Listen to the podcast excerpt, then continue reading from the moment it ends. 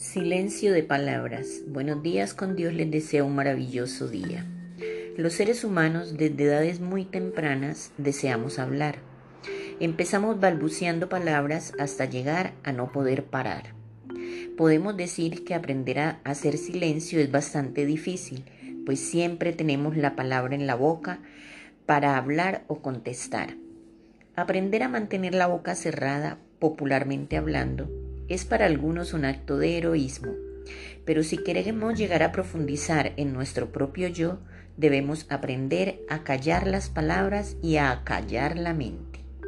Acallar la mente significa dejar de pensar, ponerla en blanco, no permitir ningún recuerdo, obnubilar nuestros pensamientos y darle lugar solo a escuchar los latidos de nuestro corazón, a sentir el recorrido de la sangre por nuestras venas y a encontrarnos con la parte más profunda de nuestro yo.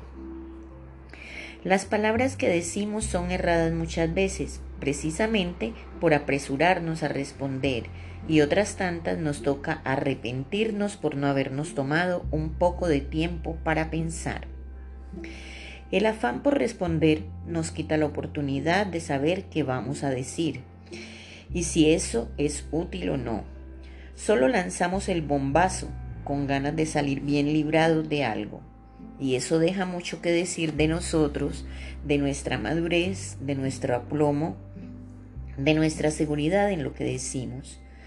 A veces es mejor silenciar nuestras palabras y por ende nuestro espíritu. Así como las palabras muchas veces nos sirven para defendernos, expresarnos, buscar soluciones, otras veces nos causan problemas, nos hunden y nos desacreditamos a nosotros mismos por la forma tan irracional de responder. Muchos somos impulsivos y queremos ser escuchados, o mejor, hacernos escuchar, pero ese mismo impulso nos ocasiona enormes equivocaciones, Muchas veces no dejamos a la otra persona exponer lo que tiene que decir, sino que le arrebatamos la palabra de la boca y entendemos solo lo que nos conviene entender.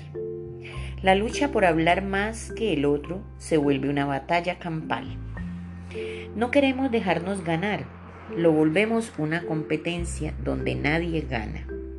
El silencio en las palabras en muchas ocasiones es muy beneficioso es mejor callar que tener que arrepentirnos de lo que dijimos en un momento de ofuscación.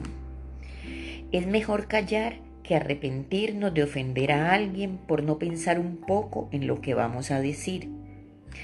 Callar es de sabios. No todo lo que se piensa se dice. Hay momentos en que el silencio es mucho más valioso que las palabras. No nos engañemos creyendo ganar alegatos.